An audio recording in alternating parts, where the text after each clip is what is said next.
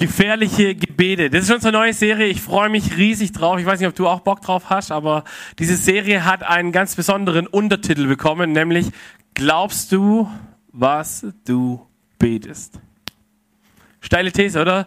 Die Frage, ich glaube, jedes Gebet, das wir beten, kann ein gefährliches werden, wenn wir anfangen zu glauben, was wir da eigentlich aussprechen. Und ich bin zutiefst davon überzeugt, dass die Lieder, die wir hier singen, unseren Glauben maßgeblich prägen. Und deswegen haben wir uns gedacht, komm, äh, wir singen so viele Lieder und wir machen uns, glaube ich, wie es auch im Teaser heißt, nicht so viele Gedanken drüber manchmal, was wir eigentlich singen. Wir singen das vor allem, wenn es dann irgendwie auch noch englische Songs sind oder so, die, die hören sich immer super an, aber wir wissen manchmal gar nicht so genau, was habe ich jetzt gesungen.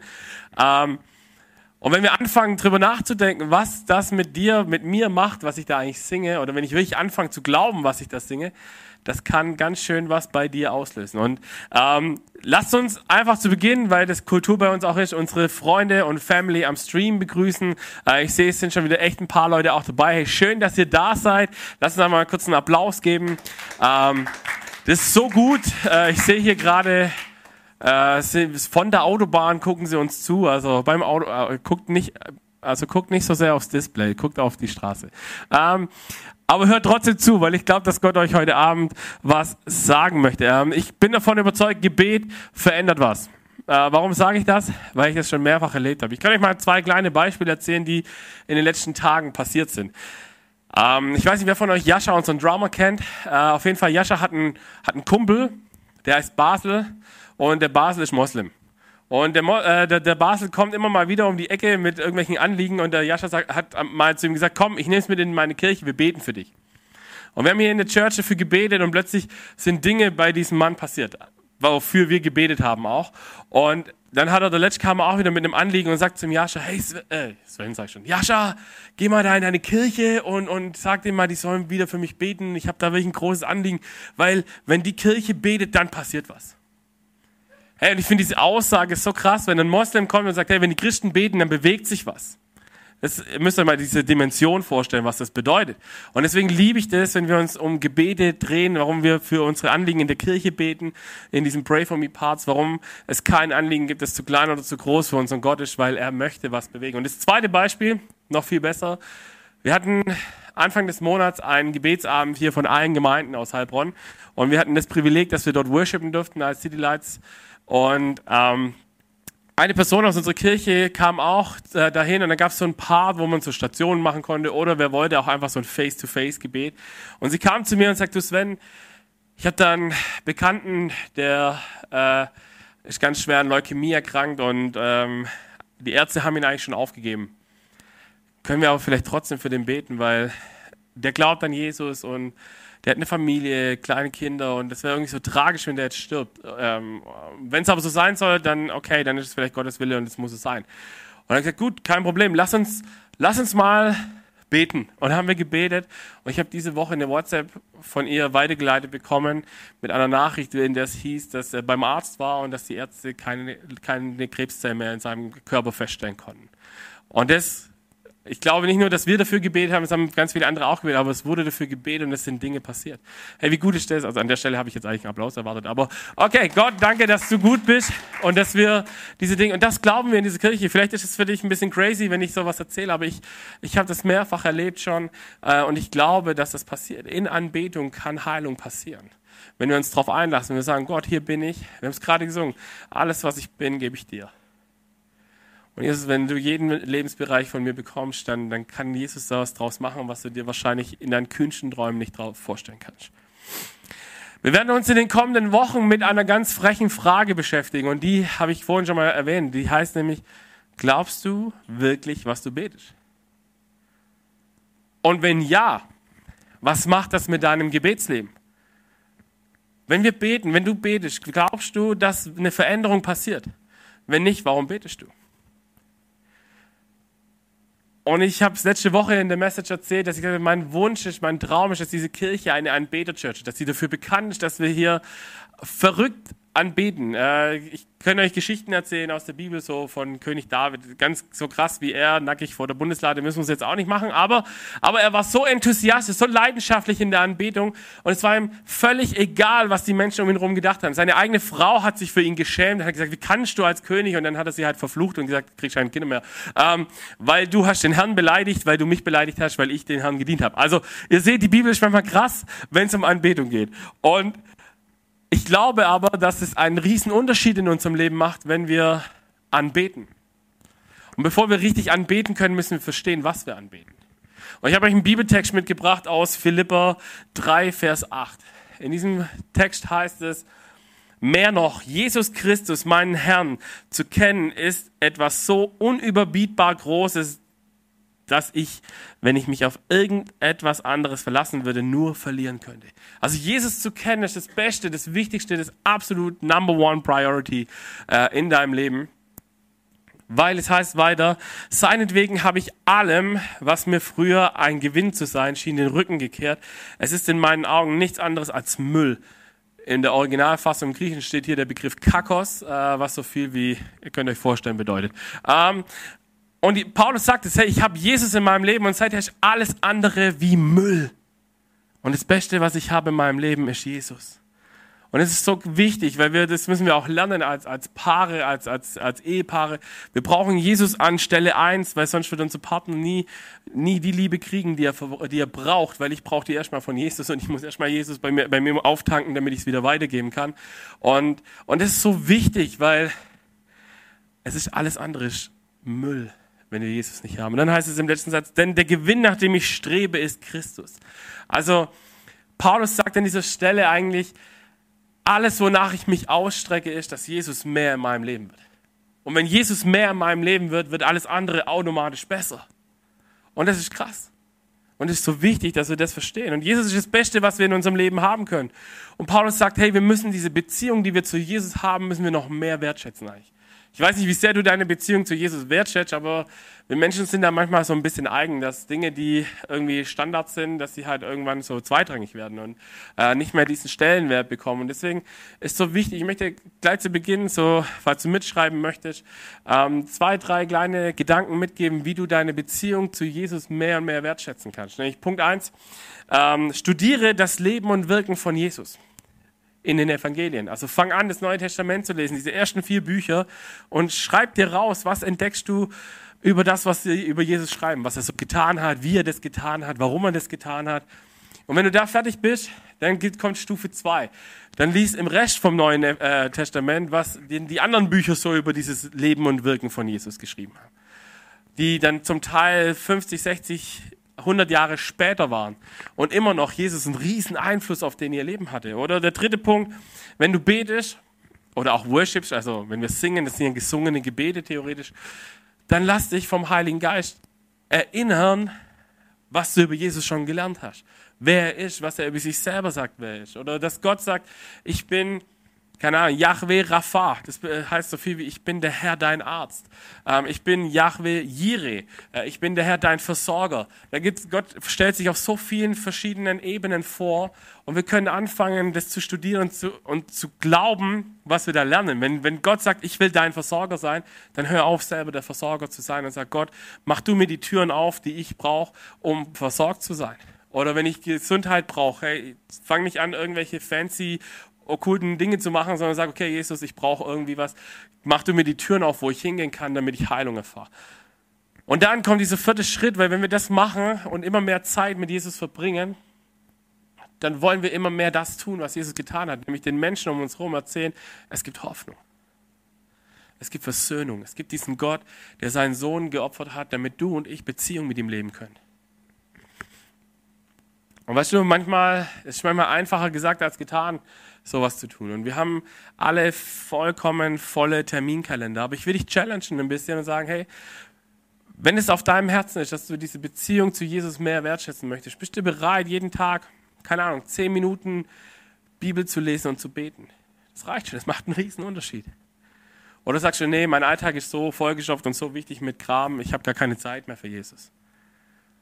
Und vielleicht, und das ist, das ist so ein bisschen das Unangenehme mit Jesus, ich habe mal die Tage ein Zitat gelesen, wenn dein, wenn dein Glaube dich nicht verändert, dann such dir einen anderen Glauben. Und wisst ihr, Jesus ist, ist jemand, der dich verändern möchte zu deinem Besten und zu deinem Positiven. Und genau das passiert. Ähm, wenn wir sagen, hey Jesus, wir wollen das wertschätzen, was du uns gegeben hast, was wir bei dir bekommen haben, dann fangen wir an, unsere Pläne, die wir vielleicht hatten und die unser allerhöchstes Gut waren, ein bisschen anzupassen. Zu sagen, okay, Jesus, äh, mein Plan war, keine Ahnung, Rich Kid zu werden. Was ist eigentlich dein Plan für mein Leben? Ah, doch nicht so ganz. Ah, okay, cool. Äh, dann gucken wir mal, was passiert. Oder, keine Ahnung, was auch immer auf deinem Herzen ist. Ich habe es vor zwei, drei Wochen, glaube ich, gesagt. Viele von den Wünschen, die wir in unserem Herzen tragen, die sind von Gott eigenhändig da reingepflanzt worden. Das heißt jetzt nicht, dass du all dein komplettes Leben plötzlich verändern musst und du nichts mehr darfst von dem, was dir Spaß gemacht hat bisher. Aber die Priorität zu sagen, okay Gott, ist dieser Wunsch, den ich auf meinem Herzen habe, ist er dein Wunsch und Plan für mein Leben oder, oder versuche ich da aus meiner Kraft was zu machen, wo du eigentlich gar nicht für mich vorgesehen hast? Weißt du, wenn du Dinge aufgeben musst, das tut immer weh, ich weiß das, ähm, aber diesen Jesus zu haben, wird all diese Träume, die vielleicht nicht funktioniert haben, ähm, aufwiegen und sagen, hey, das ist so gut. Und wisst ihr, ich habe euch ein äh, Zitat mitgebracht zum Thema Anbetung, weil all das, was ich euch gerade erzählt habe, ist eigentlich Anbetung in irgendeiner Form. Und äh, Aiden Wilson Tozer hat mal gesagt, wahre Anbetung bedeutet so hoffnungslos und vollkommen in Gott verliebt zu sein, dass der Gedanke, irgendetwas anderes zu tun, als uns um ihn zu drehen, nicht mal ansatzweise existiert. Krasser Gedanke, oder? Stell dir das mal vor, du bist so hoffnungslos und vollkommen in Gott verliebt, dass du sagst, alles, was ich tue, richte ich daran aus. Und alles, was ich tue, will ich, will ich unter diesem Gesichtspunkt sehen. Meine Beziehungen, die ich lebe, meine, die Menschen in meinem Umfeld, die ich liebe, die will ich lieben, so wie Jesus mir diese Kraft gegeben hat, zu lieben. Und, und das bringt mich eigentlich zu einer These, die, mit der ich äh, weitergehen möchte, nämlich, wir sind geschaffen zur Anbetung. Anbetung bestimmt Nee, Anbetung ist unsere Bestimmung, so habe ich es genannt, Entschuldigung. Anbetung ist unsere Bestimmung. Wer von euch hat sich schon mal gefragt, wofür er hier auf diesem Planeten unterwegs ist? Was so meine Aufgabe ist, warum ich hier bin. Äh, gut, dass du da bist, auch wenn du das nachträglich hörst oder gerade zu Hause sagst. Ich werde dir die ultimative Antwort jetzt erklären, was dein Plan ist, was deine Aufgabe ist auf diesem Planeten. Gott anzubeten. Nicht mehr und nicht weniger. Wir sind Menschen, die geschaffen wurden. Wir sind Wesen, die geschaffen wurden zur Anbetung und wir beten immer an. Und wenn wir nicht Gott anbeten, dann beten wir irgendwelche Ersatzgötter an. Die Frage ist also nicht, ob wir anbeten, sondern die Frage ist, was wir anbeten. Und weißt du, diese Ersatzgötter können ganz viele kleine verschiedene Dinge sein. Die können, die können deine Familie sein. Die können dein Job sein. Die können deine Karriere, dein, dein Geld, Sex, äh, Macht, all diese Dinge können Ersatzgötter werden, die dich am Ende des Tages aber nicht erfüllen werden. Die geben dir immer so kleine Kicks, so Momente, wo du das Gefühl hast, oh ja, jetzt fühle ich mich gut, ah, super. Ähm, weiß nicht, wer, wer von euch sich mit dem Thema Pornografie auskennt. Das ist so dieser Moment, wo du so ein kurzes Ding Gefühl hast, oh, das hat mir jetzt voll gut getan. Im Nachhinein denkst du, oh, scheiße. Eigentlich hat es mir nicht gut getan. Weiß nicht, ob du schon mal erlebt hast. So funktioniert es mit ungefähr allem. Und das Krasse ist, wir sehen es in der Bibel immer wieder, das Volk Israel ist geschaffen worden, um Gott anzubeten. Und wir Menschen sind halt manchmal einfach bescheuert. Warum? Weil, wenn wir irgendetwas so überdrüssig sind, dann gucken wir immer nach dem nächstbesten Kick. Wenn du irgendwas schon hundertmal gemacht hast, dann guckst du irgendwann nach dem nächstbesten Kick. Israel hat es auch immer wieder gemacht. Und immer wenn sie es geschafft haben, sich von Gott abzuwenden, ist alles zu einer einzigen Katastrophe geworden. Sie wurden irgendwann weggeschickt, sie wurden irgendwann ins Exil, kamen sie, äh, ihre Segnungen sind weggebrochen, all diese Dinge. Gott hat sie nie aufgehört zu lieben, aber er hat sie einfach, er hat seine Enttäuschung manchmal, glaube ich, auch ein bisschen rausgelassen und gesagt, wenn ihr mich nicht haben wollt, dann versucht halt mal glücklich zu werden dort, wo ihr hin wollt. Aber Gott ist ein guter Gott und sagt, hey, wenn du aber zurückkommst, bin ich da. Meine Arme sind immer offen, das ist überhaupt kein Problem. Aber wir sollten lernen, dass Gott die erste Prio ist, dass Gott es immer als erstes verdient hat.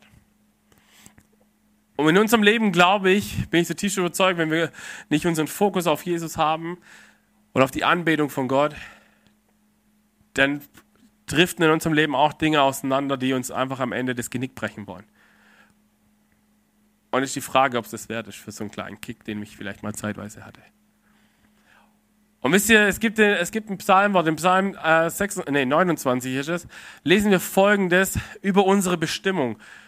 Erweist dem Herrn Ehre, ihr himmlischen Wesen. Das sind wir übrigens, himmlische Wesen, das sind wir gemeint. Ehre, äh, preist die Herrlichkeit und Macht des Herrn. Wenn wir Worship-Songs singen, singen wir diese Songs genau aus diesem Grund. Wir erinnern uns, was hat Gott schon mal getan. Und vielleicht bin ich irgendwann in der Situation, dass ich den Glauben brauche, dass es in meinem Leben auch wieder macht. Also preisen wir ihn für, für das, was er ist und was er tun kann. Gebt dem Herrn die Ehre, die seinem Namen gebührt. Betet den Herrn an in heiligem Festschmuck. Wisst ihr, es gibt eine wunderbare Geschichte im Neuen Testament, wo Jesus auf so einem Esel nach Jerusalem reinreitet und, und die schriftgelehrten Pharisäer kommen und sagen, hey, also wirklich mal, äh, sag doch mal deinen Fans da, dass sie aufhören sollen, dich anzubeten, dich, dich zu feiern wie so ein König. Und Jesus sagt, kann ich schon machen. Wenn ich das aber tue, dann werden die Steine am Wegesrand anfangen zu singen. Und wisst ihr, Ste unsere Steine hier in diesem Haus, das sind unsere Kinosessel. Ob hier viele Leute sitzen oder wenig Leute sitzen, Gott bekommt die Ehre, die er verdient. Aber es macht eine Frage unserer Haltung, was es mit uns macht. Ob wir aktiv anbeten oder nicht, ob wir da sitzen und uns berieseln lassen oder ob wir sagen, ich bin hier und ich gebe dir das, was du brauchst, was du verdient hast, Jesus. Nicht was du brauchst, aber was du verdient hast. Deswegen ist es unsere ureigene Aufgabe. Wir sind dazu bestimmt, anzubeten. Gott die Ehre zu geben für das, was er ist und was er getan hat. Und weißt du, Gott braucht deine Anbetung nicht, weil er so ein unsicherer Dude ist. Der steht nicht da und sagt, hm, ich weiß nicht so richtig, ob ich noch ein guter Gott bin. Ich muss mal gucken, ob meine Freunde mich da unten noch anbeten. Ah ja, sie sind nett zu mir, ich muss wohl gut sein. So ist Gott nicht. Nein, Gott braucht deine Anbetung nicht, um sich gut zu fühlen. Sondern diese Anbetung, die wir Gott geben, ist, unsere, ist, ist unser Herz, das Danke schreit für das, was Jesus getan hat. Ich habe euch letzte Woche diesen Bibelvers aus Römer 12 gebracht, so dieses aus Dankbarkeit für das, was Jesus am, am Kreuz getan hat, diese, dieses Erbarmen, diese Gnade, die wir geschenkt gekriegt haben, ein Geschenk, das wir mit unserem Leben nicht mehr bezahlen können, sagt Paulus, sollen wir einen lebendigen Gottesdienst sein, sollen wir 24-7 anbeten, sollen wir alles, was wir sind, unsere Kraft, unsere Ressourcen, unser ganzes Wesen in diese Anbetung hineingeben. Weil Worship ist ein Lebensstil und nicht nur ein paar Lieder, die wir singen, nicht nur ein Zeitabschnitt im Gottesdienst, wo man, wo man über sich ergehen lassen muss oder so, damit dann endlich die Message oder sonst was kommt, sondern es ist ein ganz bewusstes, ich mache mir bewusst, wer Gott ist. Und was kann im schlechtesten Fall passieren, wenn wir, wenn wir uns da nicht so richtig reingeben in das Thema Anbetung? Dann lesen wir sowas. Amos 5, 23. Eure lauten Lieder kann ich nicht mehr hören. Verschont mich mit eurem Hafengeklimper. Ihr müsst euch vorstellen, Gott spuckt diesen Satz aus oder diese beiden Sätze. So dieses, und der Abschnitt, in dem das steht, da steht ganz viel drin, dass das Volk Israel hat tolle Feste gefeiert und, und super Sachen geopfert und gutes Fly, also gute Tiere geopfert und so und haben irgendwie sich super gefühlt, haben laut gesungen, haben Gott gefeiert für das, was er ist. Aber sie haben es nicht aus einer Überzeugung raus gemacht. Sie haben es gemacht, weil es eine Tradition war. Sie haben es gemacht, weil die anderen sie gesehen haben. Und ich will ein bisschen provokativ werden heute Abend mal noch, weil ich glaube, Gott hasst Worship von Menschen, die das nur zur Show machen. Es gefällt ihm nicht. Er sagt, das, das widert mich an. Worship ist ein Lebensstil, da muss sich was verändern. Ich kann nicht irgendwelche religiösen Rituale machen, um mich irgendwie heilig zu fühlen und auf der anderen Seite sagen, ist mir doch egal, was in meinem Leben so alles schief läuft oder wo Jesus keinen Raum hat. Das ist nicht authentisch, nicht echt, das ist nicht ehrlich, das ist nicht das, wo Gott sagt, das wünsche ich mir. Wisst ihr, in diesem Abschnitt sagt, ähm, im Vers 24 heißt es nachher, dass Gott sagt, ich würde es viel mehr wertschätzen und ihr würdet mir größere Ehre geben, wenn ihr nach Gerechtigkeit schaut. Wenn ihr guckt, dass es den Menschen um euch herum besser geht und nicht, wenn ihr mir nur irgendwelche Opfer bringt, die mir gar nicht gefallen. Und ich habe an dieser Stelle mir gedacht, ich muss euch ein Video zeigen. Und ich will mal schauen, was es mit euch macht. Clip ab.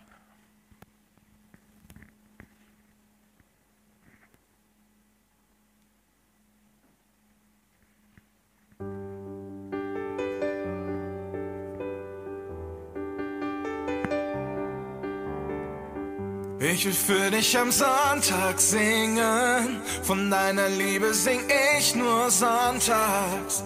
Ich will für dich am Sonntag singen, und am Montag ist das Geschichte.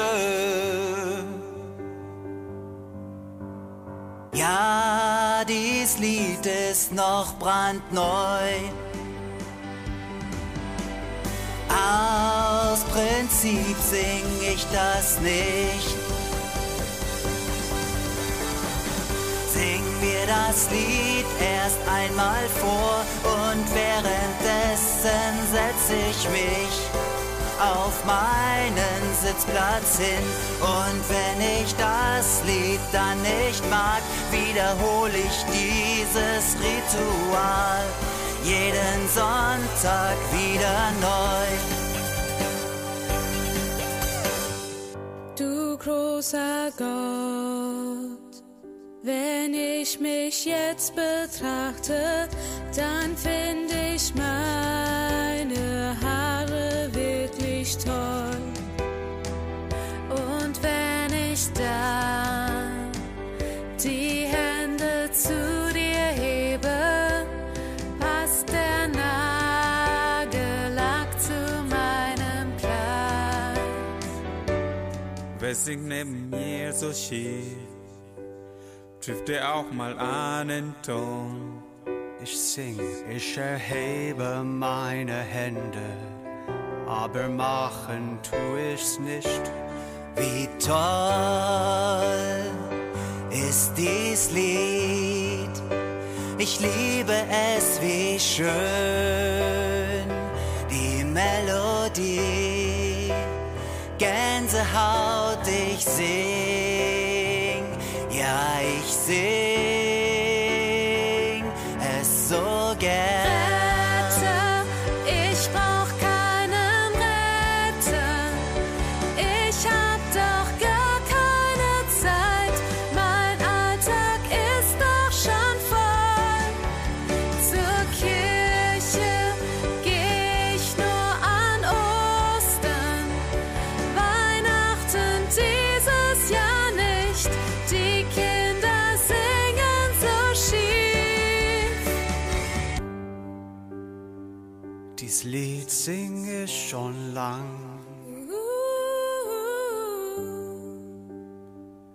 Ich kann es nicht mehr hören.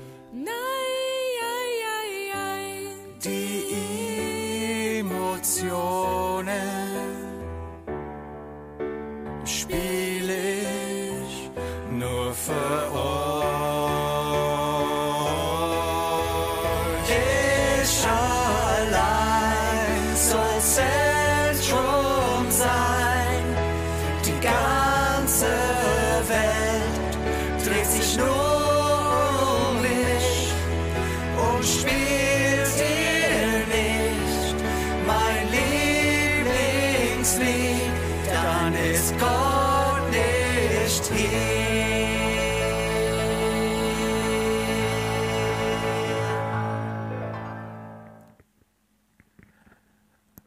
Spannend, oder? Habt ihr euch äh, in irgendeiner Form ertappt mal bei irgendeinem so Gedanken, dass es euch ähnlich ging? Also ich bin ehrlich, ich habe es auch schon das eine oder andere Mal, wenn ich das Video sehe, denke ich mir, ja, so war ich auch schon mal. Oh, Jesus. Aber die Frage ist wirklich, wenn wir in der Church zusammenkommen und worshipen, ist es mir egal, wie mein Nachbar drauf ist oder nicht. Es ist mir egal, ob mein Nachbar jetzt aufsteht, die Hände hebt oder nicht, oder ob er laut mitsingt oder nicht, oder, also, oder ob es ihn stört, wenn ich das mache. Ob, vielleicht bist du auch der Typ, der, der super schief nebenher singt und die anderen denken sich, oh Mann, warum singt der jetzt so schief? Und du denkst, und, aber dir ist es völlig egal. Du bist wie, diese, wie dieser David, dem es völlig egal ist, dass er nackig vor dieser Ding rumtanzt, vor dieser Bundeslade tanzt. Das ist mein Herzschlag für unsere Anbetungskultur. Dass wir sagen, hey, wir wollen so enthusiastisch Gott anbeten, dass uns völlig egal ist, ob was neben mir passiert. Und es ist manchmal nicht ganz einfach, weil es extrem schwer ist, wenn du darauf achtest, was dein Nachbar so tut, denkt, ob ihn das jetzt vielleicht stört, wenn ich das mache oder nicht. Und weißt du, die Frage ist immer, mit was für einer Haltung fangen wir an zu worshipen?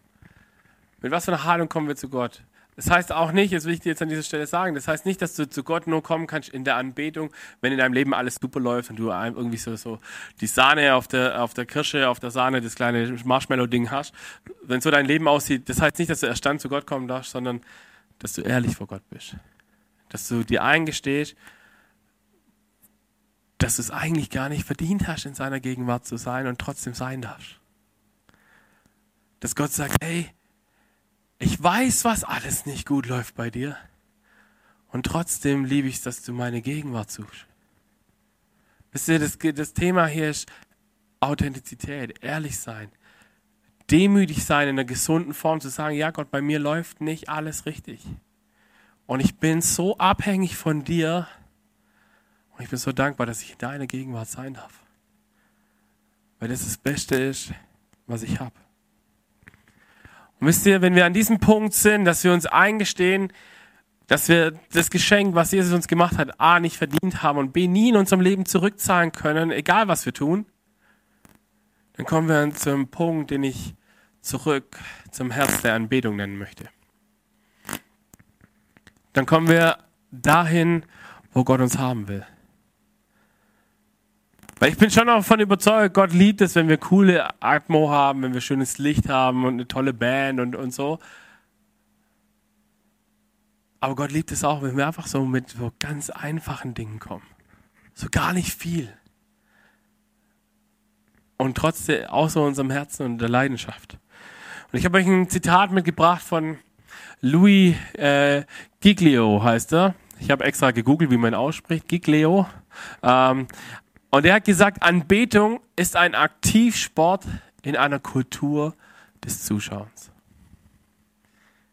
Anbetung ist ein Aktivsport in einer Kultur des Zuschauens. Und weißt du, Lobpreis, Worship ist kein Zuschauersport. Es ist nicht, du sitzt da und guckst, ob die das gut machen oder nicht, sondern du bist eingeladen, nein, eigentlich aufgefordert, mitzumachen aufgefordert, Gas zu geben und zu sagen, come on, ey, ich komme in die Church. Oder auch am Livestream. Ich, ich schalte diesen Livestream ein, nicht, dass irgendein Video läuft und ich auf meiner heiligen To-Do-Liste abhaken kann. Ich habe im Gottesdienst angeguckt, sondern auch da mit dieser Haltung zu kommen, okay, Gott, du lässt dich nicht aufhalten von dem Medium und du bist genauso in meinem Wohnzimmer, Schlafzimmer oder was auch immer, wo du guckst. Ähm, als wäre ich hier in der Church. Und du kannst aufstehen. Daheim ist sogar noch viel einfacher aufzustehen, die Hände zu heben, mitzusingen, wenn du es von Herzen meinst, wie, wie hier in der Church.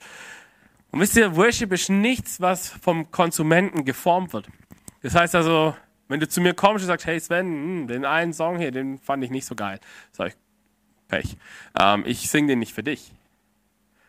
Ich singe Songs für Gott. Ich singe Songs, um mich zu erinnern, wer Gott ist und was er kann und was er alles drauf hat. Und wenn du hier bist, dann lade ich dich ein, in dieser Atmosphäre, in dieser, ich nenne das jetzt mal, in diesem Teppich, den ich da ausrolle oder wir als Band ausrollen, wo du anfangen kannst, selber in den Thronsaal Gottes zu gehen. Ich werde dich nicht am Kragen packen und in die Herrlichkeit Gottes schmeißen, das ist nicht meine Aufgabe.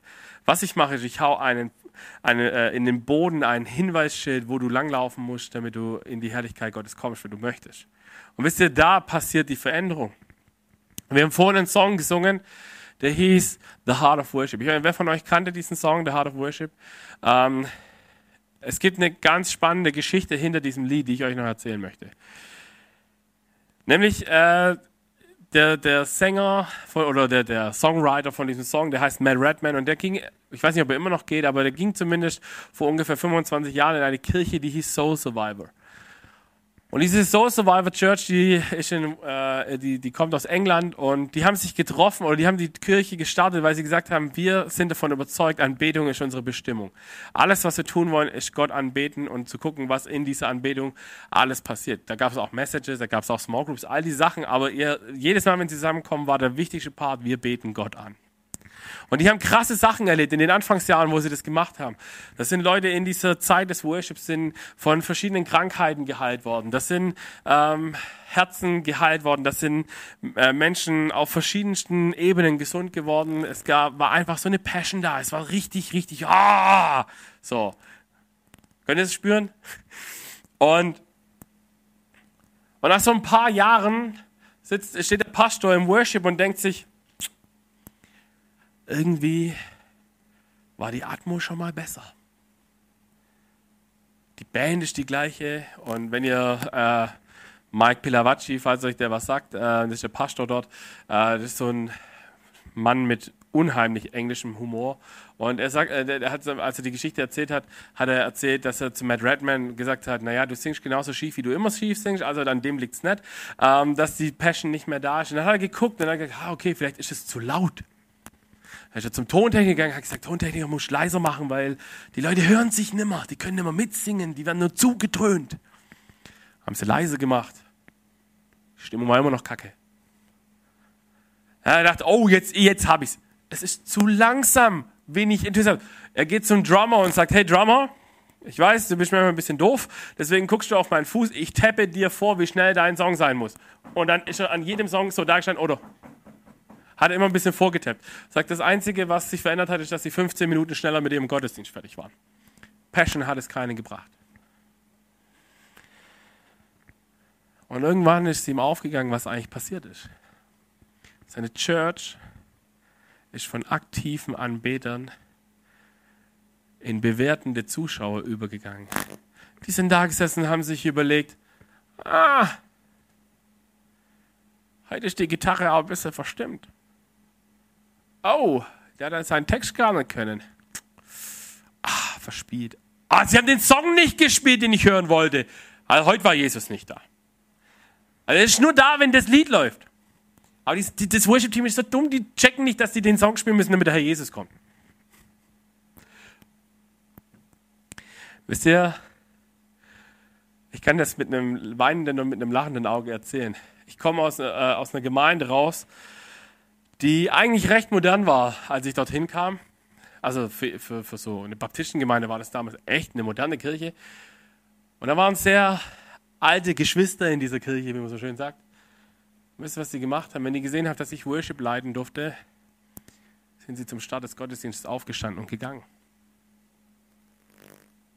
Weil sie die Art und Weise, wie, wie ich Worship geleitet habe, mit einer E-Gitarre zum Beispiel, nicht, nicht gut fanden.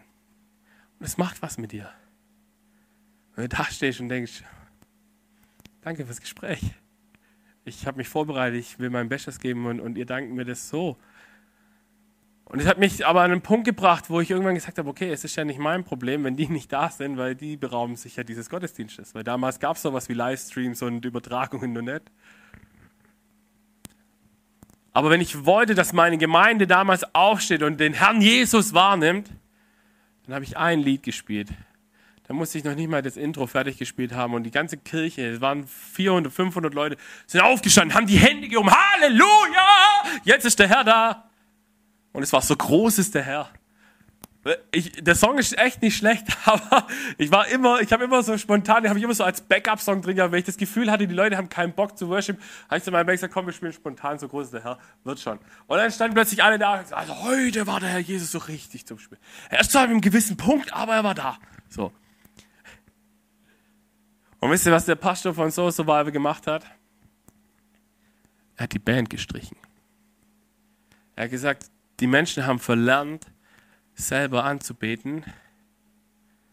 Und es ist so, wir leben in einer Kultur, in einer, in einer Gemeindekultur, wo wir verlernt haben, selber anzubeten. Wenn du die Bibel schaust, war es nie, war es, also war es selten der Plan, dass du ähm, vorne stehst und die, irgendwie die Musiker stehen vorne und alle anderen lassen sich davon berieseln, sondern es war immer so im Kreis, so miteinander, alle zusammen und so und jeder hat ein Bibelwort gehabt oder in der Synagoge früher war es wirklich so, die saßen im Kreis und dann hat jemand eine Frage gestellt und ähm, dann hat irgendjemand anders hat dann die Antwort drauf gehabt, was wieder eine nächste Frage aufgebaut. So haben die Gottesdienste gefeiert, so haben die ihre und das finde ich krass, weil ich würde mir das auch wünschen, dass wir viel aktiver sind auch in so einer Message, nicht, dass ihr das jetzt machen müsst, wenn ich das sage, aber wenn ihr sowas habt, wo ihr denkt, hey, das war richtig gut, dass wir so ein enthusiastisches Amen raushaut oder so. Oder Preach, Brother. Dann werde ich übrigens besser. Aber ähm, äh, wenn es jetzt macht, äh, ist geheuchelt. Ähm, aber ihr habt die Freiheit, das hier zu tun. Das ist doch cool, oder? Ihr müsst nicht nur zuhören, nicht nur, ah, okay, darf ich jetzt oder darf ich nicht? Nein, ihr dürft ganz aktiv mitmachen. Und wisst ihr, die Bibel sagt an ganz vielen Stellen, Anbetung heißt, ein Lobpreisopfer zu bringen. Das heißt, einen Bibelvers zu zitieren, zu beten, äh, zu singen natürlich auch. Und ganz viel, also die Bibel hat, wenn es um Lobpreis geht und um Anbetung geht, ist auch wirklich, ich glaube, 80, 90 Prozent hat was mit Musik und Singen zu tun, aber, aber halt nicht nur von einer Gruppe. Und im Hebräer 13, Vers 15 lesen wir, durch Jesus nun wollen wir Gott ein immerwährendes Dankopfer darbringen. Ihr wisst, ich weiß nicht, ob dir bewusst ist, was Dankopfer bedeutet. Dankopfer heißt, ich sage Gott danke für Dinge, die einfach nicht geil sind in meinem Leben. Ich sage Gott für alles danke und alles heißt einfach alles. Also nicht nur, wenn ich irgendwie gerade eine Million im Lotto gewinne und so sage, hey, danke Jesus, super, hey, sondern wenn mein Leben gerade zerbricht, dann gehe ich zu Jesus und sage, danke Jesus.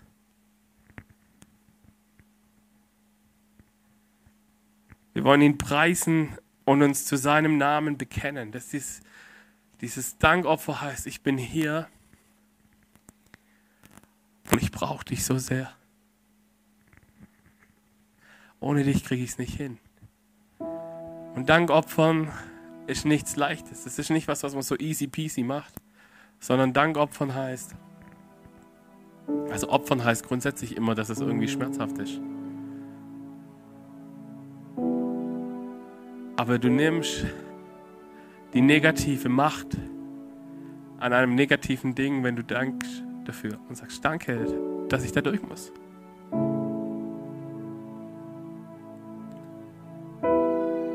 Ich verstehe nicht warum. Es fühlt sich nicht gut an. Aber danke, Jesus, dass du einen Plan hast. Dass du zum Ziel kommst.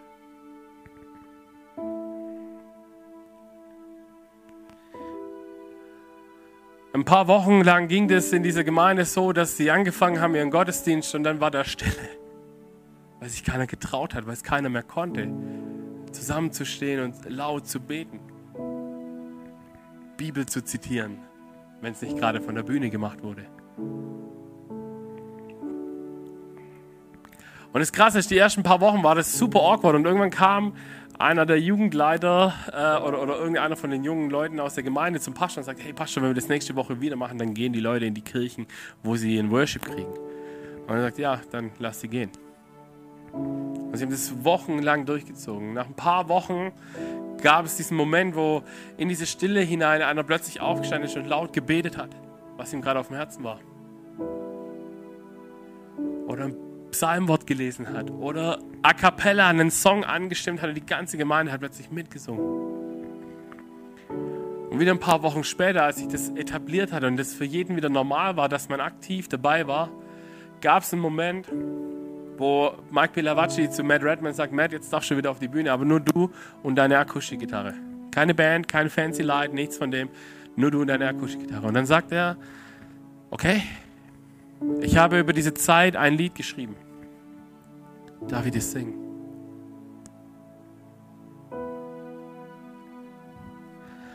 Und ich habe euch den Text mal mitgebracht.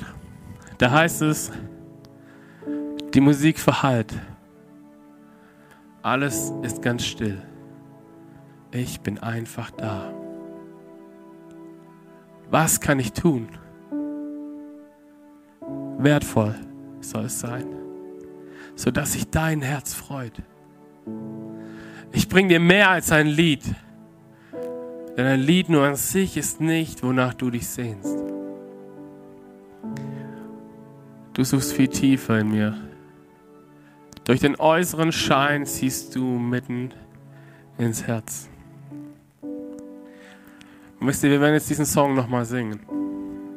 Und ich lade dich ein, dass wir, dass wir dazu aufstehen, dass wir vielleicht ganz neu Gott ein Dankopfer bringen.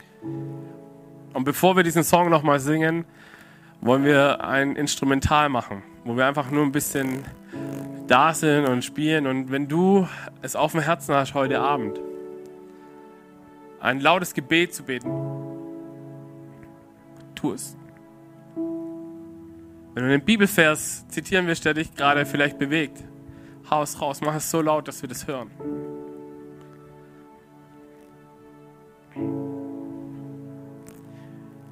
Und dann singen wir den Song nochmal.